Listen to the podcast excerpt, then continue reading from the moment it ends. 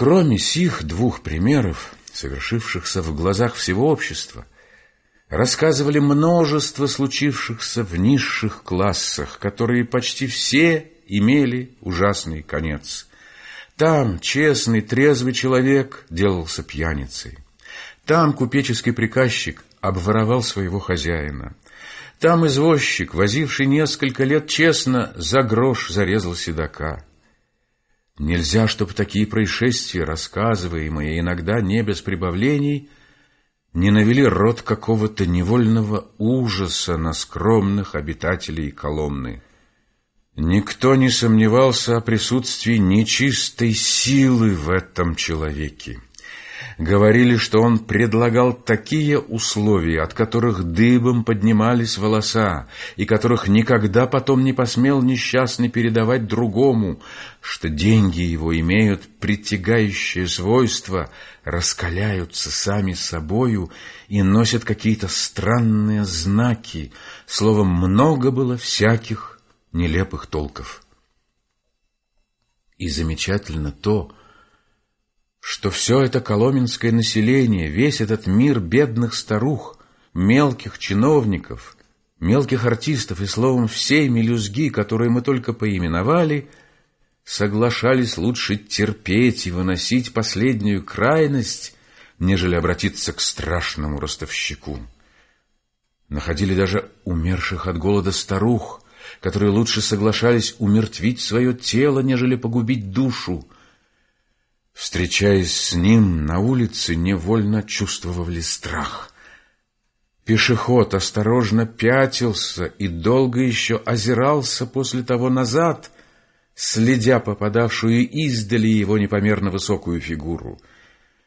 В одном уже образе было столько необыкновенного, что всякого заставило бы невольно приписать ему сверхъестественное существование. Эти сильные черты — врезанные так глубоко, как не случается у человека. Этот горячий бронзовый цвет лица, эта непомерная гущина бровей, невыносимые, страшные глаза, даже самые широкие складки его азиатской одежды, все казалось, как будто говорило, что пред страстями, двигавшимися в этом теле, были бледны все страсти других людей. Отец мой всякий раз останавливался неподвижно, когда встречал его, и всякий раз не мог удержаться, чтобы не произнести «дьявол», совершенный дьявол. Но надо бы на вас поскорее познакомить с моим отцом, который, между прочим, есть настоящий сюжет этой истории. Отец мой был Человек замечательный во многих отношениях. Это был художник, каких мало. Одно из тех чуд, которых извергает из непочатого лона своего только одна Русь. Художник-самоучка, отыскавший сам в душе своей, без учителей и школы, правила и законы, увлеченный только одной жаждой усовершенствования – и шедший по причинам, может быть, неизвестным ему самому, одною только указанную из души дорогою. Одно из тех самородных чуд, которых часто современники чистят обидным словом «невежи», и которые не охлаждаются от охулений и собственных неудач, получают только новые рвенья и силы, и уже далеко в душе своей уходят от тех произведений, за которые получили титло невежи. Высоким, Внутренним инстинктом почуял он присутствие мысли в каждом предмете. Постигнул сам собою истинное значение слова «историческая живопись». Постигнул, почему простую головку, простой портрет Рафаэля, Леонардо да Винчи, Тициана, Кореджио можно назвать исторической живописью, и почему огромная картина исторического содержания все-таки будет табло де жанр, несмотря на все притязания художника на историческую живопись. И внутреннее чувство, и собственные убеждения обратили кисть его к христианским предметам, высшей и последней ступени высокого. У него не было честолюбия или раздражительности, так неотлучной от характера многих художников. Это был твердый характер, честный, прямой человек, даже грубый, покрытый снаружи несколько черствой корою, не без некоторой гордости в душе, отзывавшийся о людях вместе и снисходительно, и резко. «Что на них глядеть?» — обыкновенно говорил он. «Ведь я не для них работаю. Не в гостиную понесу я мои картины. Их поставят в церковь. Кто поймет меня, поблагодарит. Не поймет, все-таки помолится Богу. Светского человека нечего винить, что он не смыслит живописи. Зато он смыслит в картах, знает толк в хорошем вине, в лошадях. Зачем знать больше барину?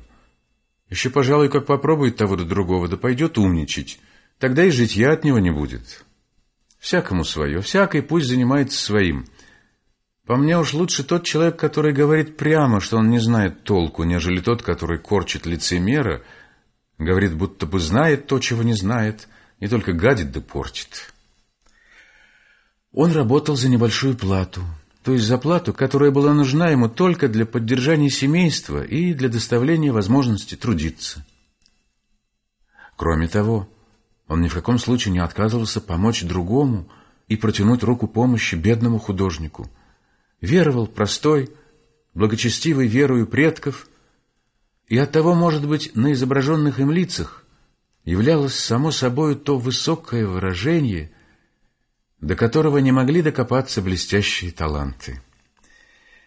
Наконец, постоянством своего труда и неуклонностью начертанного себе пути он стал даже приобретать уважение со стороны тех, которые чистили его невежей и доморощенным самоучкой. Ему давали беспрестанно заказы в церкви, и работа у него не переводилась.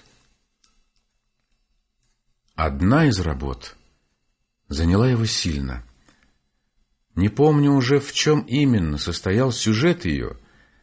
Знаю только то, на картине нужно было поместить духа тьмы. Долго думал он над тем, какой дать ему образ, ему хотелось осуществить в лице его все тяжелое, гнетущее человека. При таких размышлениях иногда проносился в голове его образ таинственного ростовщика, и он думал невольно, вот бы с кого мне следовало написать дьявола. Судите же об его изумлении, когда один раз, работая в своей мастерской, услышал он стук в дверь и вслед за тем прямо взошел к нему ужасный ростовщик. Он не мог не почувствовать какой-то внутренней дрожи, которая пробежала невольно по его телу. «Ты художник», — сказал он без всяких церемоний моему отцу. «Художник», — сказал отец в недоумении, ожидая, что будет далее. «Хорошо. Нарисуй с меня портрет. Я, может быть, скоро умру, детей у меня нет». Но я не хочу умереть совершенно, я хочу жить. Можешь ли ты нарисовать такой портрет, чтобы был совершенно как живой? Отец мой подумал, что лучше. Он сам просится в дьяволы ко мне на картину. Дал слово.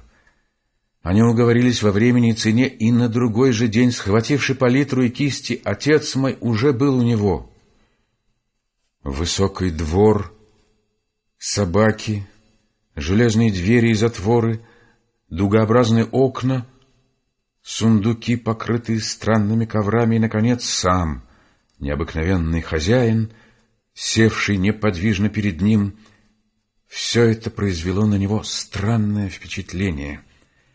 Окна, как нарочно, были заставлены и загромождены снизу, так что давали свет только с одной верхушки — «Черт побери, как теперь хорошо осветилось его лицо», — сказал он про себя, и принялся жадно писать, как бы опасаясь, чтобы как-нибудь не исчезло счастливое освещение.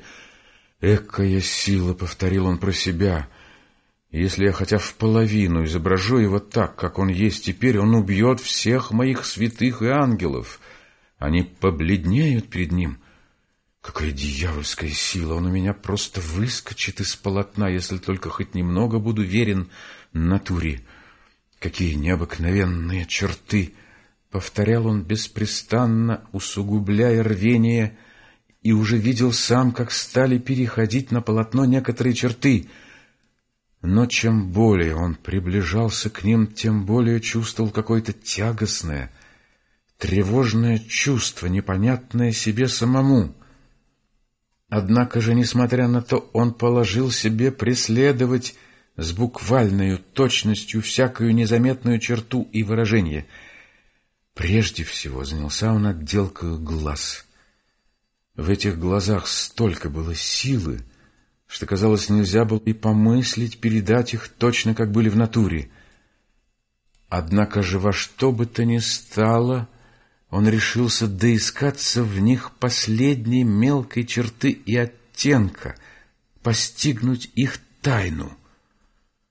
Но как только начал он входить и углубляться в них кистью, в душе его возродилось такое странное отвращение, такая непонятная тягость, что он должен был на несколько времени бросить кисть и потом приниматься вновь, Наконец уже не мог он более выносить. Он чувствовал, что эти глаза вонзались ему в душу и производили в ней тревогу непостижимую. На другой, на третий день это было еще сильнее. Ему сделалось страшно. Он бросил кисть и сказал наотрез, что не может более писать с него. Надобно было видеть, как изменился при этих словах Странный ростовщик. Он бросился к нему в ноги и молил кончить портрет, говоря, что от всего зависит судьба его и существование в мире, что уже он тронул своей кистью его живые черты, что если он передаст их верно, жизнь его сверхъестественною силою удержится в портрете, что он через то не умрет совершенно, что ему нужно присутствовать в мире. Отец мой почувствовал ужас от таких слов. Они ему показались до того странны, страшны, что он бросил и кисти, и палитру, и бросился опрометью вон из комнаты. Мысль о том тревожила его весь день и всю ночь, а поутру он получил от ростовщика портрет, который принесла ему какая-то женщина, единственное существо, бывшее у него в услугах — объявившая тут же, что хозяин не хочет портрета, не дает за него ничего и присылает назад. В вечеру того же дни узнал он, что ростовщик умер и что собираются уже хоронить его по обрядам его религии. Все это казалось ему неизъяснимо странно.